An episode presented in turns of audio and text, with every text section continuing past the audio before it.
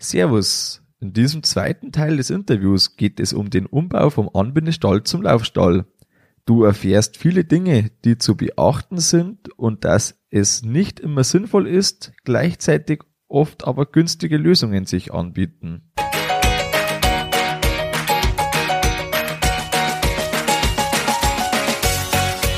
Herzlich willkommen beim Kuhstall Bau und Umbau Podcast. Hier bekommst du viele nützliche Ideen und Tipps für deinen optimalen Stall mit Blick auf das Wohl von Mensch und Tier.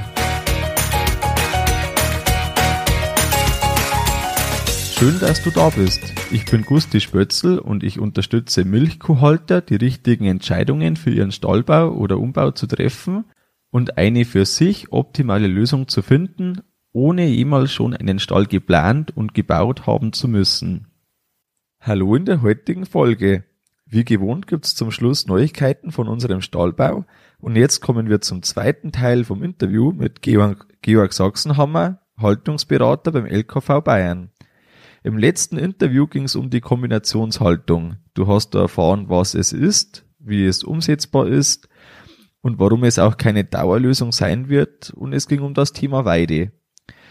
Heute geht's um den Umbau auf Laufstall und falls dir der Dialekt zu stark ist, gibt's auch eine verkürzte Form zum Nachlesen auf kuhstallbau.com 033 für die 33. Folge.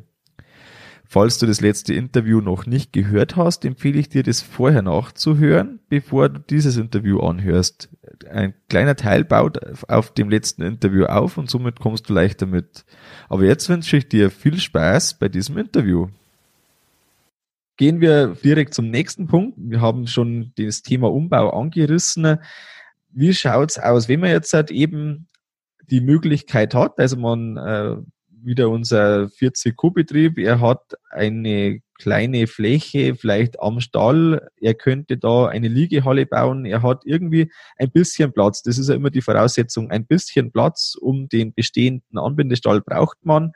Welche Möglichkeiten bieten sich an? Gehen wir jetzt eben vom 40-Kuh-Betrieb aus. Er hat ein bisschen Platz. Er könnte was dran bauen. Also er hat ein bisschen Platz, der 40-Kuh-Betrieb außenrum und er könnte was anbauen. Also was für Möglichkeiten hat er? Richtig, ähm, genau.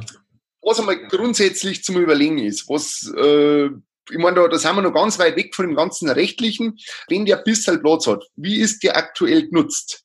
Kann ich auf diesen Platz verzichten? Kann ich sagen, gut, jetzt habe ich da vielleicht eine Scheune, ist da lauter, lauter Zeug drin, das wo eigentlich nicht viel wert ist oder das wo jetzt nicht, äh, ist der Platz zum Entbehren oder habe ich da meine Maschinen drin? irgendwann im Jahr.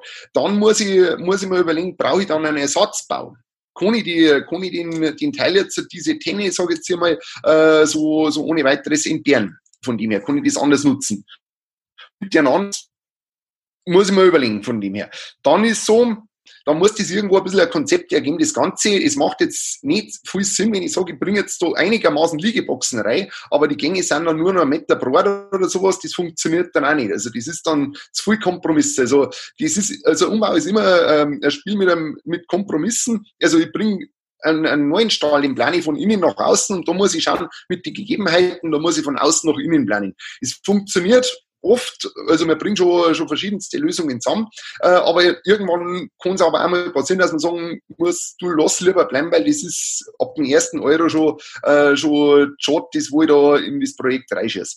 Das ähm, ist einmal das eine. Dann das andere ist, ich muss das einmal abklären, äh, mal von äh, amtlicher Seite her. Also ich brauche auf alle Fälle bei so einem Projekt einen staatlichen Bauberater. Also ich sage mal Emissionen, wie schaut's aus? Jetzt vielleicht mit dem Anbau, äh, mit dem Abstand zum Nachbarn. Wie schaut das mit dem Brandschutz aus, mit der Emission, äh, äh, mit der Luftemission? Dann ähm, mit die äh, Güllekanäle, wie schaut die Gülleableitung aus, das ganze rechtliche, das muss ich alles abklären, Brandschutz, Denkmalschutz vielleicht noch, äh, der wenn drauf ist, dann wird es ganz kompliziert, weil die lassen äh, da mal wenig Handlungsspielraum mit denen. Das muss man so alles im Vor Voraus ein bisschen abklären. Dann ist auch so ein Punkt, kann ich mir, wenn ich, wenn ich das umbau und ich muss vielleicht einmal mit dem, äh, mit der Option rechnen, vielleicht einmal die nächste Generation oder ich mache das vielleicht noch irgendwann einmal äh, erweitern. Ist das da so ohne weiteres möglich? Dass ich sage, jetzt habe ich 25 hier oder, oder 40 hier, äh, kann ich dann vielleicht einmal in 10 Jahren sagen oder in 20 Jahren, kann ich aus dem Steuer einmal 50 oder 60 hier machen? Ist das irgendwo möglich, dass ich in eine Richtung ähm, das, den Platz vorhalte ein bisschen oder frei halte zur Erweiterung oder sowas?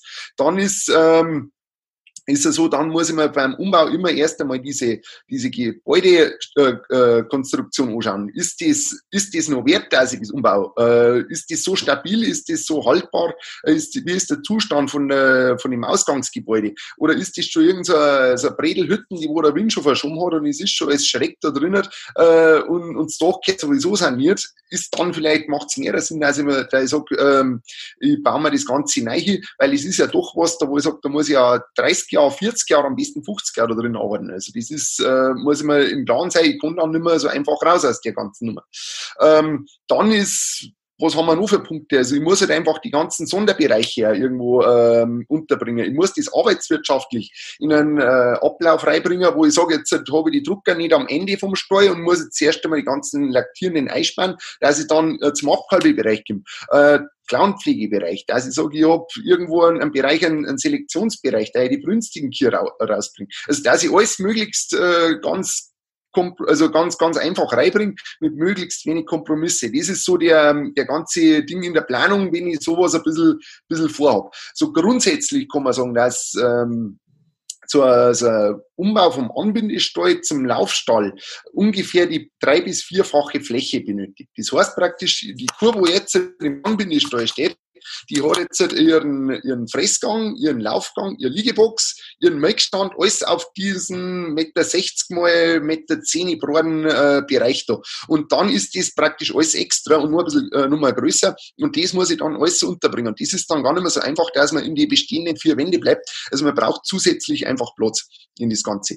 Dann ist ein Punkt, die Übersichtlichkeit, mir hilft das nichts, wenn ich sage, ich habe jetzt die, die Liegehalle irgendwo äh, 20 Meter hinten und die Kuh muss jetzt da 20 Meter Vierer geht zum Fressen. Äh, da wenn eine brünstig ist, wenn eine stiert, ich habe überhaupt keinen Überblick da drin in so einem äh, Ding da. Also da ist man sagt, äh, ich muss da ein bisschen, ein bisschen ein Ding haben, weil dann übersiege ich mal eine, die wo jetzt in der Liegebox drin ist, da wo ich jetzt halt beim Futter anschieben oder beim Futter einbringen, äh, wo ich jetzt nicht keinen Blickkontakt habe, ähm, die übersiege ich, weil die jetzt, die liegt jetzt aber da schon zwei Stunden drin, weil die kann momentan nicht, nicht auftreten, weil es hupft, weil sie irgendwas an der Klaue hat. Also das sind lauter so kleine Punkte, die man da nicht, nicht vergessen sollte, da drin unterm Strich sind es dann auch irgendwo die Kosten und wo man, wo man da reinbuttern muss. Also wenn ich sage, ich müsste jetzt da die, die Außenwand irgendwie unterfangen, dann wäre das schon eine brutale Sache.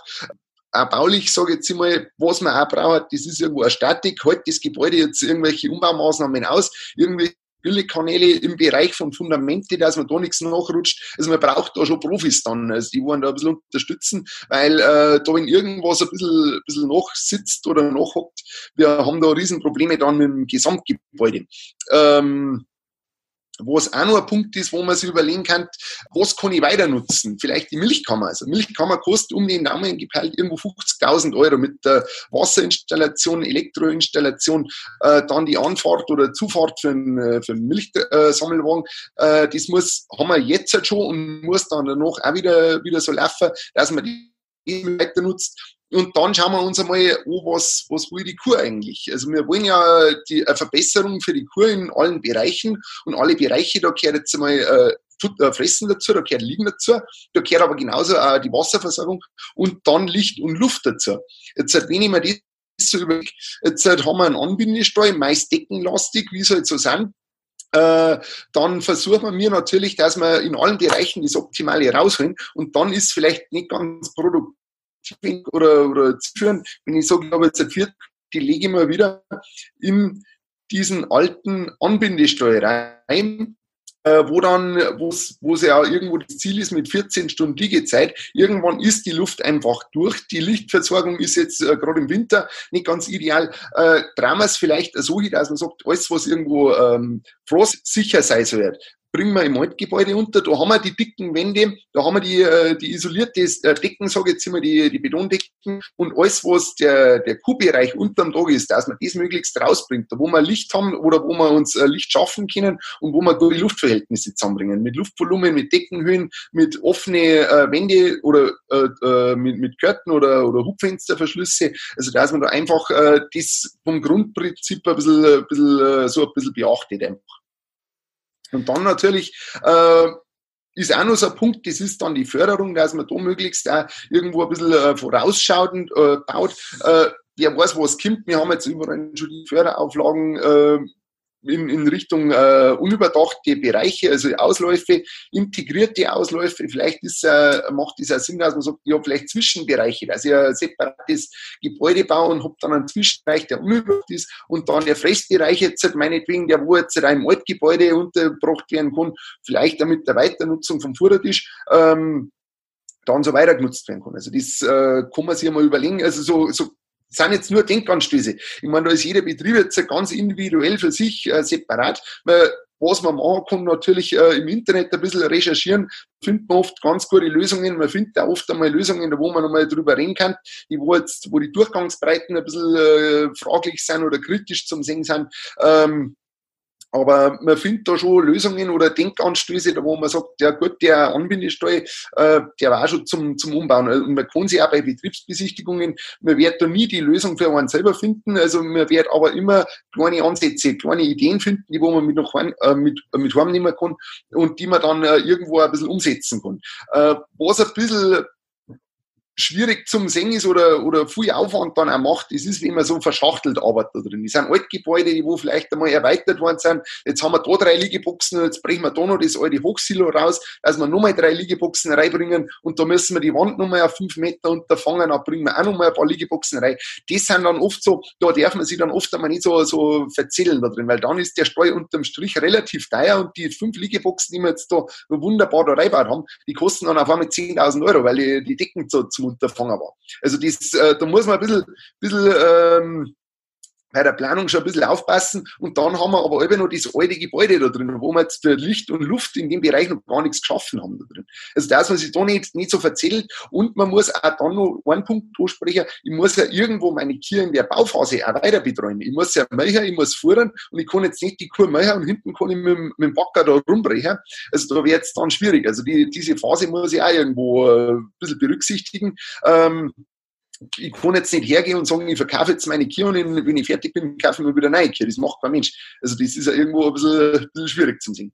Aber das sind lauter so kleine Punkte, wo man sagt, äh, das Ganze, wenn man ein bisschen, ein bisschen beachtet, da kann man schon vielleicht einmal die ein oder andere Idee rausfischen dann aus dem Ganzen.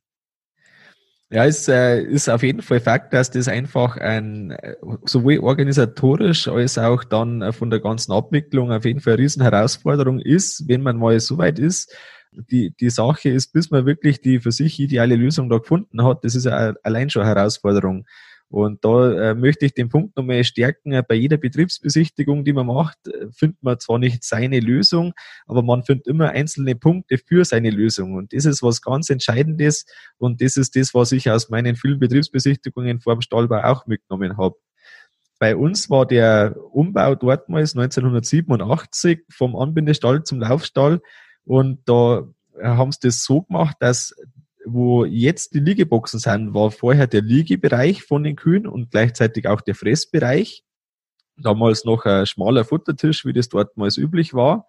Sie haben dann quasi nach hinten, ähm, also vom Arsch der Kühe sozusagen verlängert, äh, den Stall, also verbreitert, um genauer zu sein, äh, haben dann einen Fressbereich und einen Futtertisch dran gebaut, haben übergangsweise dann die Kühe am Fressbereich fixiert fürs Melken und fürs Liegen und fürs, ähm, also Anbindehaltung quasi auf den Spalten mehr oder weniger, haben in dieser Zeit dann den hinteren Bereich umgebaut, also sprich den dortigen Anbindestall zu Liegeboxen umgebaut und im Anschluss, als das dann fertig war, haben die Kühe dann einen Laufstall gehabt.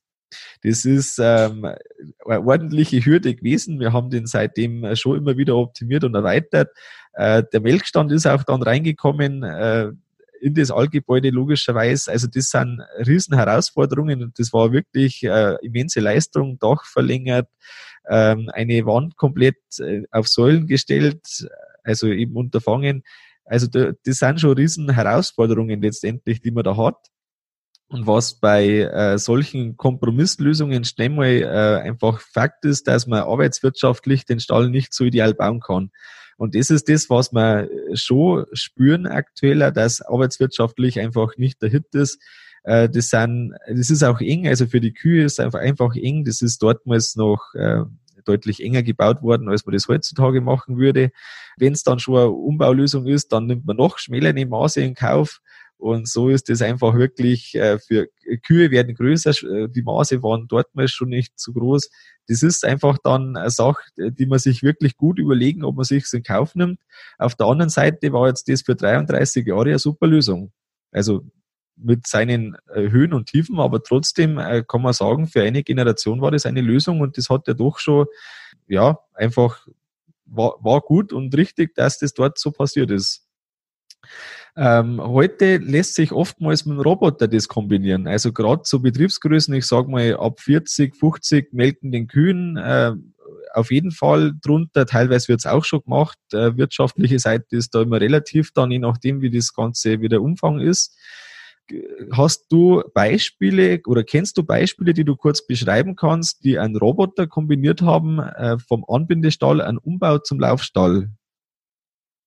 Ja, da gibt's verschiedenste ähm, Beispiele. Also es gibt jetzt Betriebe, ich weiß, die, die haben zum Teil 20 Kühe. Das ist natürlich keine neue äh, Roboteranlage, das sind gebrauchte Anlagen. Allerdings habe ich auch die Melkungen dann nicht mehr. Also da sind wir irgendwo bei 50, 60, 70.000 Euro für so ein Gerät. Ich habe natürlich äh, zum einen den Arbeitsaufwand, der ja im, beim Melken irgendwo immer da ist mit festen Arbeitszeiten, das fällt natürlich weg, ich bin noch flexibler. Und ihr, viele Betriebe nutzen dieser rein als Kraftfutterstation.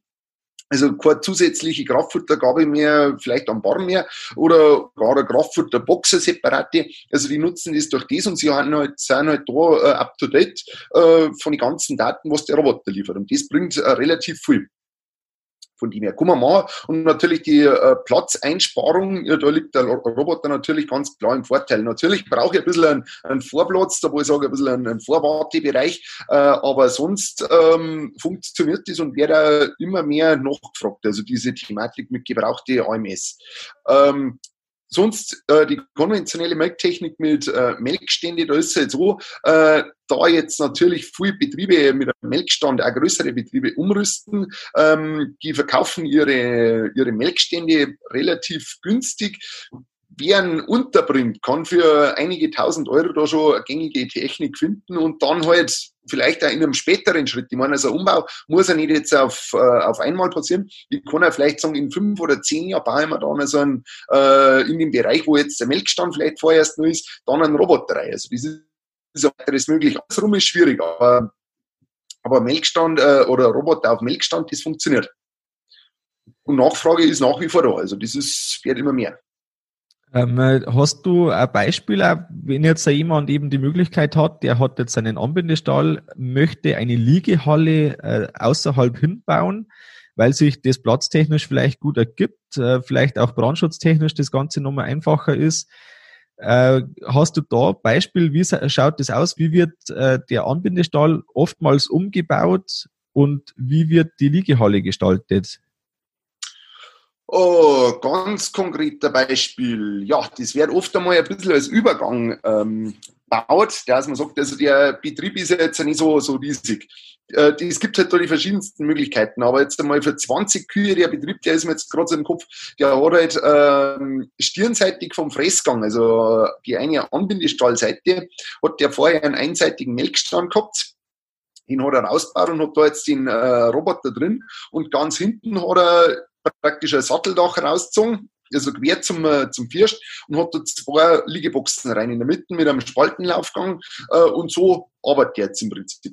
Äh, anderer Betrieb hat das ähm, anders konzipiert, der hat das praktisch der Länge nach, also parallel zum First äh, den Anbau äh, gestaltet, die Liegehalle und dann quer als Übergang praktisch diesen, äh, diesen Roboter dann äh, Also der Roboterraum, ähm, der hat, der, der hat das so gemacht, der läuft parallel zum Hauptgebäude, also der, der Fürst vom, äh, von der Liegehalle und dann im Übergangsbereich äh, ist praktisch der Roboter äh, installiert, sodass praktisch die Kuh, die melken ist, in, in Richtung Fressbereich noch äh, dann äh, gehen muss, ähm, damit die Kuh noch einige Zeit steht. Also das ist, sollte eigentlich immer so der, ein bisschen der Hintergrundgedanke sein. Vom Melken dann, egal ob das jetzt ein Roboter ist oder Melkstand, vom Melken zum Fressen hat ein bisschen eine Lockwirkung und vor allem ähm, äh, von der Haltehygiene her, der Schließmuskel ist noch nicht geschlossen, also die Kuh sollte da noch eine Zeit lang stehen. Das soll halt immer so ein bisschen das, das ganze, äh, der ganze Hintergrund ein bisschen sein.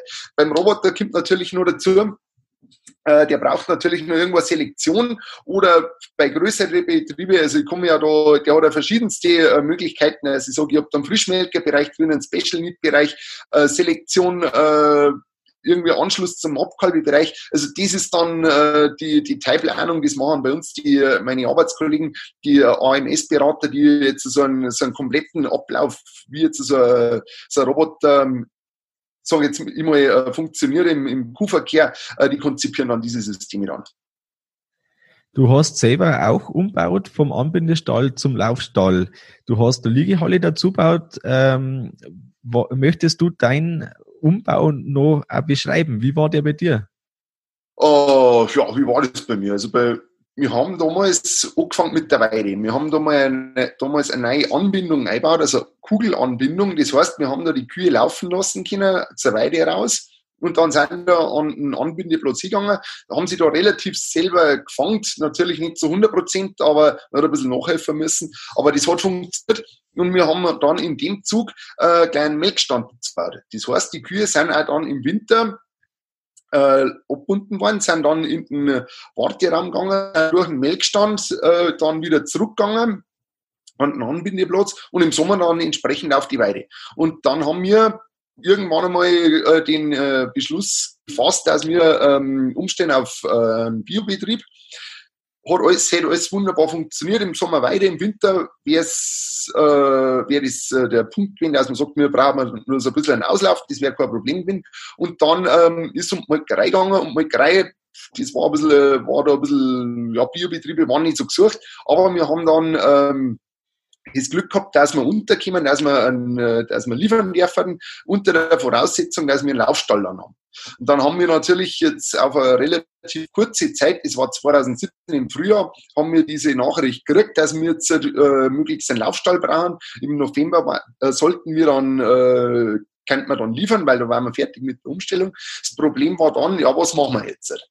Also bei uns war der Umbau zum äh, Laufstall im Anbindestall im bestehenden Gebäude überhaupt nicht möglich gewesen, weil diese, das waren so viele Kompromisse auf einmal gewesen, das hätte nicht funktioniert. Das heißt, kein Weideanschluss, das äh, war unser Ziel irgendwo gewesen mit so einem Umbau, dass man sagt, jetzt muss, kann man die Tür aufmachen und die Kühe gehen raus auf die Weide oder könnten dann selbstständig wieder reingehen, weil es ist hinten und vorn praktisch die Hofzufahrt funktioniert also nicht, dann hätte man über die Laufgänge in die Milchkammer rausgehen. Das heißt, äh, ein Wahnsinn von der Hygiene her schon einmal, das wäre Träg dann ähm, zu schmale Laufgänge zum Teil, dann Liegeboxen in einem anderen äh, Gebäudeteil drin, über Zugang über außen, also das wäre im Winter, wäre wär das eine Katastrophe. Also kurz gesagt, es wäre nicht möglich gewesen. Und dann haben wir gesagt, wir haben ja die Melktechnik, äh, haben wir ja schon, die wollen wir auch weiter nutzen.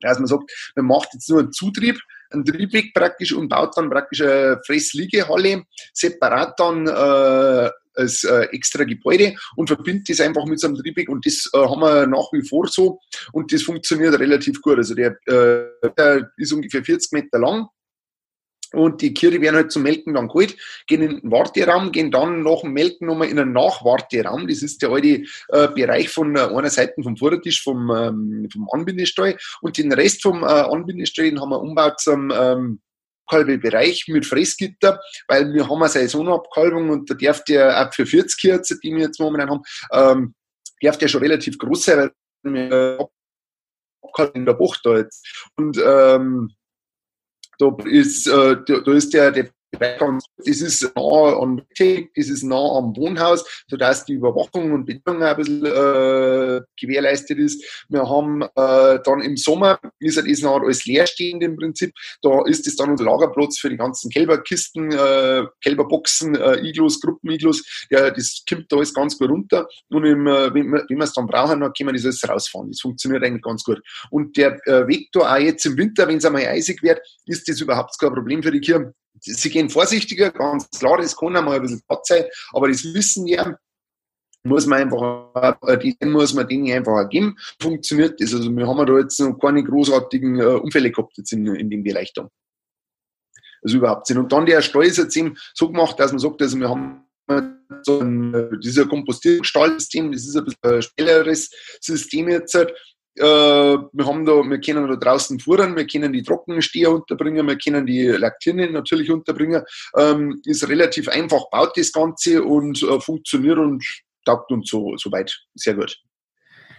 Äh, Frage, die sich manche stellen, das ist vielleicht, ob man so eine Halle auch als äh, Tiefstreustall machen könnte. Also wenn man jetzt eben eine Liegehalle hat und das Ganze dann als Tiefstreustall äh, funktionieren soll, wie ist da deine Meinung dazu? Es funktioniert, es muss sehr gut durch Zeit, alle vier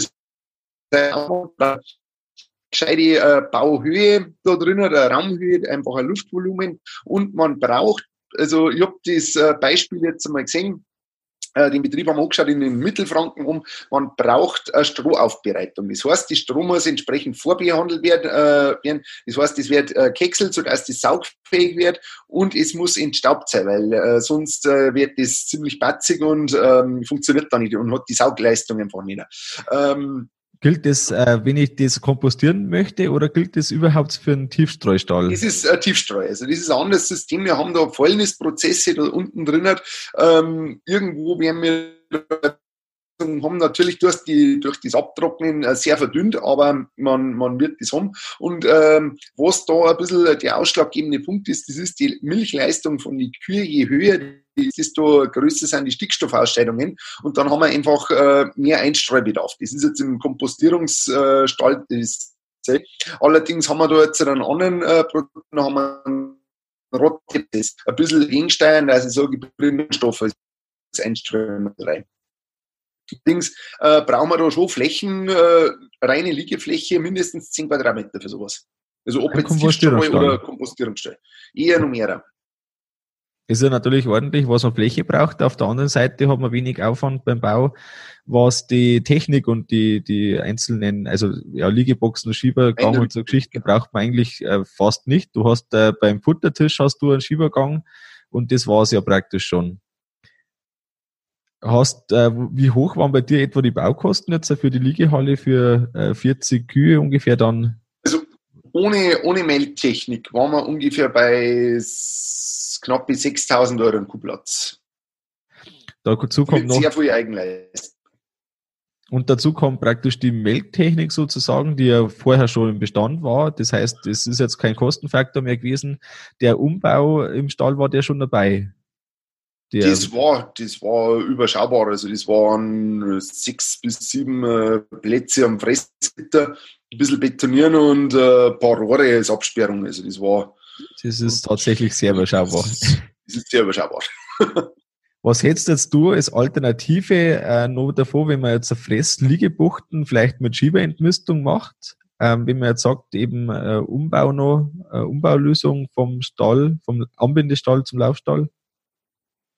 Fressliegebuchten funktioniert, allerdings ist es ja so, dass wir hinter dem, Lie im Prinzip ist ja das wie im Anbindestall, nur dass die Kühe jetzt rumlaufen. Äh, das Problem ist allerdings bei den meisten äh, Fressliegebuchsenstellen, dass die oft Sackgassen haben. Irgendwo haben wir vermeiden, äh, Rang flüchten können. Also irgendeine Fluchtmöglichkeit muss man denen schaffen. Und dann ähm, ist ja so die Gangbreite da hinten. Das ist der Gitterrost bis zur Wand, die sind meistens nur so zwei Meter bis drei Meter, sind es meistens gar nicht zwei bis zweieinhalb Meter und das ist zu eng. Das, also man muss sich vorstellen, da hinten da marschieren zwei Kühe aneinander vorbei und eine will jetzt ausparken. Das macht, äh, das ist ein riesiges Stresspotenzial. Was äh, Alternative wäre, dass man sagt, die bauen in der Mitte vom Futtertisch ein Futterband hin und äh, rutscht äh, rutsch diese Fressliegeboxen ein bisschen weiter rein. Ähm, dann hätte ich hinten mehr Durchgangsbreite in die Laufgänge. Das würde relativ gut funktionieren. Allerdings wieder mit dem Kompromiss im Stall Futtertische äh, nicht so ist, dass ich äh, einen einfachen Futtertisch hätte da drin. Also da muss man ein bisschen bisschen äh, diesen Kompromiss eingehen natürlich. Oder ich kann noch außen aus, dass ich sage, ich baue einfach außen die Boxen.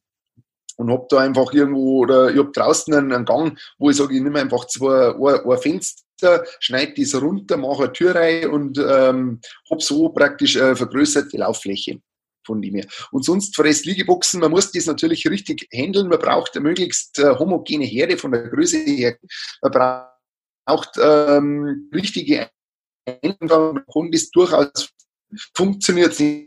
Riesenprobleme mit der Hygiene, mit der Verschmutzung von die Tiere, äh, dann irgendwo mit äh, Altererkrankungen äh, durch Schmutzkeime entsprechend dann, also da, da kann man schon äh, Riesenprobleme ärgern mit. Weil das ist, die Fressliegebox ist ja an sich ähm, eine Liegebox, in der die Kuh dann stehen muss, einen Schritt nach vorn geht und dann frisst. In der Zeit konnte ich einmal abkoten und dann haben wir hinten drin einfach äh, einen verkoteten Alterbereich und das kann dann zu Schwierigkeiten führen.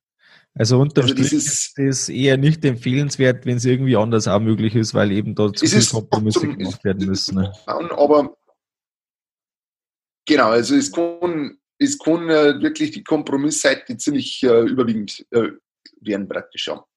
Mhm. Als letzte Möglichkeit, wenn man jetzt eben sagt, äh, Kombinationshaltung ist nichts für mich, Weidehaltung ist nichts für mich, Liegehalle irgendwie dazu bauen oder ein Umbau vom Altgebäude irgendwie an, umbauen ist nichts für mich, bleibt ja doch noch der Neubau zum neuen Stall. Ähm, da hat man eben wenig Kompromisse erstmal, man braucht einen geeigneten Platz, vielleicht nicht zu weit weg, wie auch immer. Ähm, Hast du noch irgendwie eine Idee, wenn so jemand kurz davor ist, das umzusetzen oder sich, äh, ja, eben, wenn er einen Neubau äh, bauen möchte, was kannst du so einem Betrieb noch auf den Weg geben in aller Kürze? das ist schwierig, weil das ist ein umfangreiches Thema. Da, das, das wollen wir jetzt mal so leicht beackern, weil jetzt Genau, weil da brauchen wir, da brauchen wir dreiviertel Tag für sowas. sich viele andere Folgen auch um das Thema drehen, natürlich. Das kann man jetzt da schauen. Also, was man wirklich ja, das ist einfach die Möglichkeit, dass man diese Herde in die Sondergruppen, in die einzelnen Bereiche möglichst einfach managt. Dass man sagt, man hat da wirklich nur Tür auf und die Kurs im nächsten Bereich. Und das ist eigentlich schon Grundplanung. Also das, da geht's äh, weit, weit bevor man in die Eingabeplanung geht. Ähm, das ist eigentlich so die, das Grundsätzliche. Also Betriebe, die sehr gut durchdachte Stelle haben, die, ähm, die haben den Plan vorher, die sind die Arbeitswege tausende Male sind die, schon gedanklich abgelaufen und wissen ganz genau vorher schon, wo da, wo jetzt die, der Clownpflegestand ist, was für Tür ich wo und wie aufmache. Je besser, dass man sich reinversetzt in sowas. Das ist wie eine 3D-Realisierung. Theoretisch könnte man das ja irgendwann im Planungsprogramm dann verwirklichen. Aber dass man wirklich da diese Arbeitsabläufe ähm, da schon irgendwo ein bisschen, bisschen integriert und das werden dann meistens die besten Stelle und je, je mehr Details, dass man damit reindenkt, umso besser ist dann das Endergebnis. Also ich habe da zum Beispiel einen, einen Stall erst mal gesehen, der hat gesagt, ja gut, Tiefboxen, Strohlagerung, ja, wie mache ich das? Ja, das ist immer schwierig im Kopfkasten, weil ja der Platz immer beschränkt ist. Er baut das gleich so breit, dass er, dass er einen, einen ganzen Waderballen reinbringt. Also, sind so ganz einfache Überlegungen, der hat jetzt keine der Schullagerung oder Verkürzung von äh, Liegeflächen oder vom äh, Verbauen vom Kopfkasten, äh, von der Kudan. Also das äh, sind so Überlegungen, die dann ähm, bei den Betrieben da immer ganz gut durchkommen und, und setzen sie ja durch. Also die haben da nur Vorteile von so Sachen. Also Was? dass man wirklich, also der, das Wichtigste ist bei der Planung einfach, dass man die Arbeitsabläufe, die Arbeitsschritte durchgeht. Natürlich haben die Fertigstahlbauer, die ähm, haben natürlich ihre Pläne irgendwo in der Schublade drin. Allerdings kann man da natürlich die eigenen Gedanken auch noch oft einmal reinbringen. Also das ist, ähm, das wären immer die, die besten Lösungen und die, das sind auch die innovativsten Lösungen, die sich auch dann andere Betriebe abschauen können. Also das ist äh, oft einmal so eine Liegehalle, da schaut eine aus wie die andere, drei Reihen und hinten vielleicht noch ein bisschen ein, ein Auslauf, die Maße überall identisch, aber wenn man jetzt da ein paar so Ideen da ein bisschen rausfischen kann, also da kann man da einiges schon nochmal schon nochmal mitnehmen von, von solchen Betrieben. Und der LKV bietet ja Haltungsberatung eben auch in diesem Zug an. Ich habe die bei dir genutzt. Du warst ja bei mir da äh, vor mittlerweile waren es ja ungefähr zwei Jahren, war du, warst du bei mir. Haben wir den Plan ausführlich durchgesprochen und da sind ja doch die ein und anderen Sachen dann wirklich in die Umsetzung auch gekommen.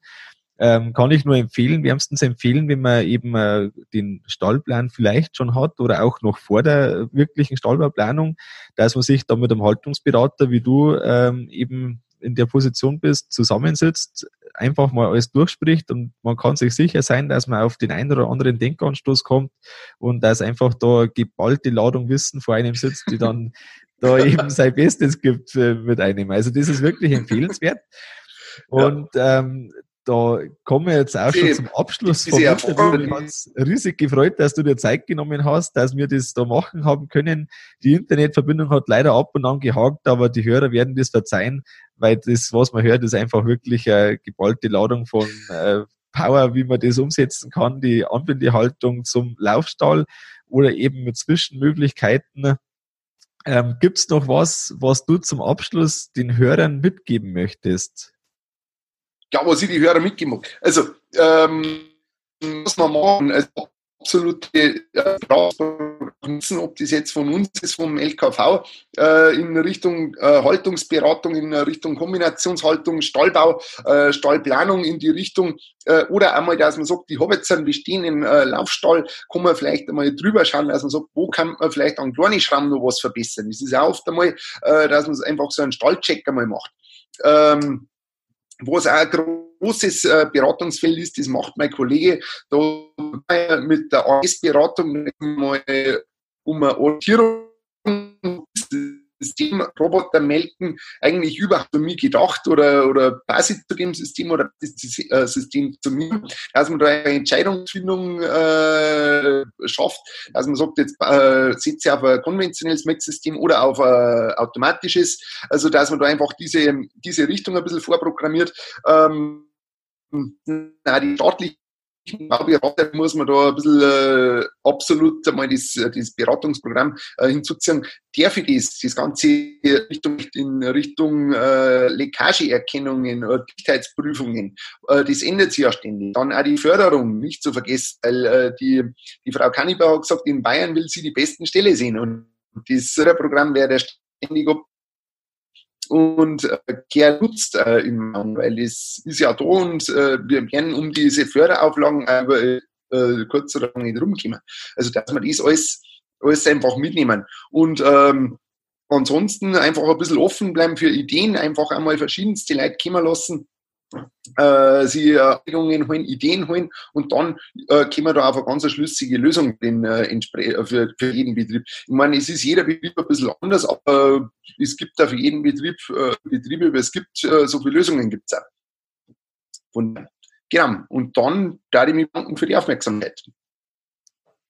Das war jetzt auf jeden Fall ein super Schlusswort, dass es für jeden Betrieb eine Lösung gibt, so viele Betriebe wie es auch gibt.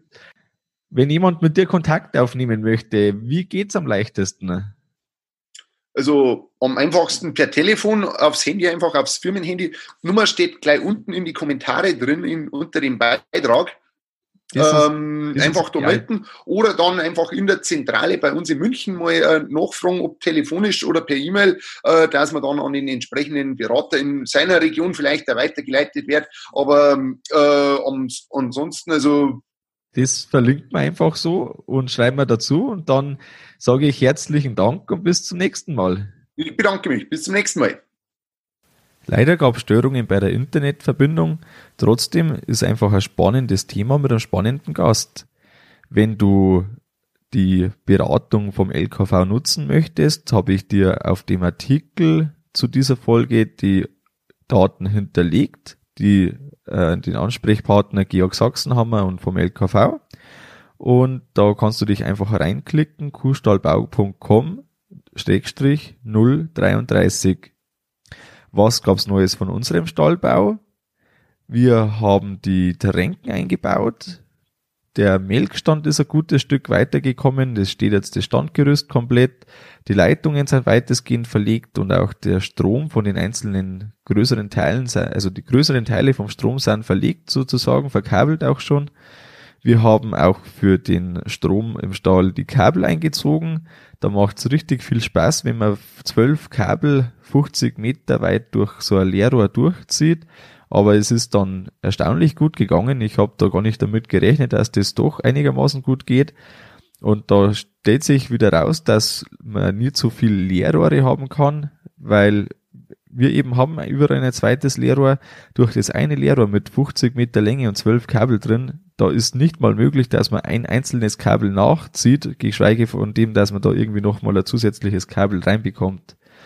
Und ja, genau, wir haben die Abtrennungen begonnen einzubauen, einfach mal ein bisschen angefangen, mehr oder weniger. Die ersten Räume sind geweißelt, der Tankraum und äh, das Büro. Und wir haben den Milchtank eingebaut. Also wir haben ja zwei Tanks, aber der eine ist schon eingebaut, der andere ist ja noch im Betrieb.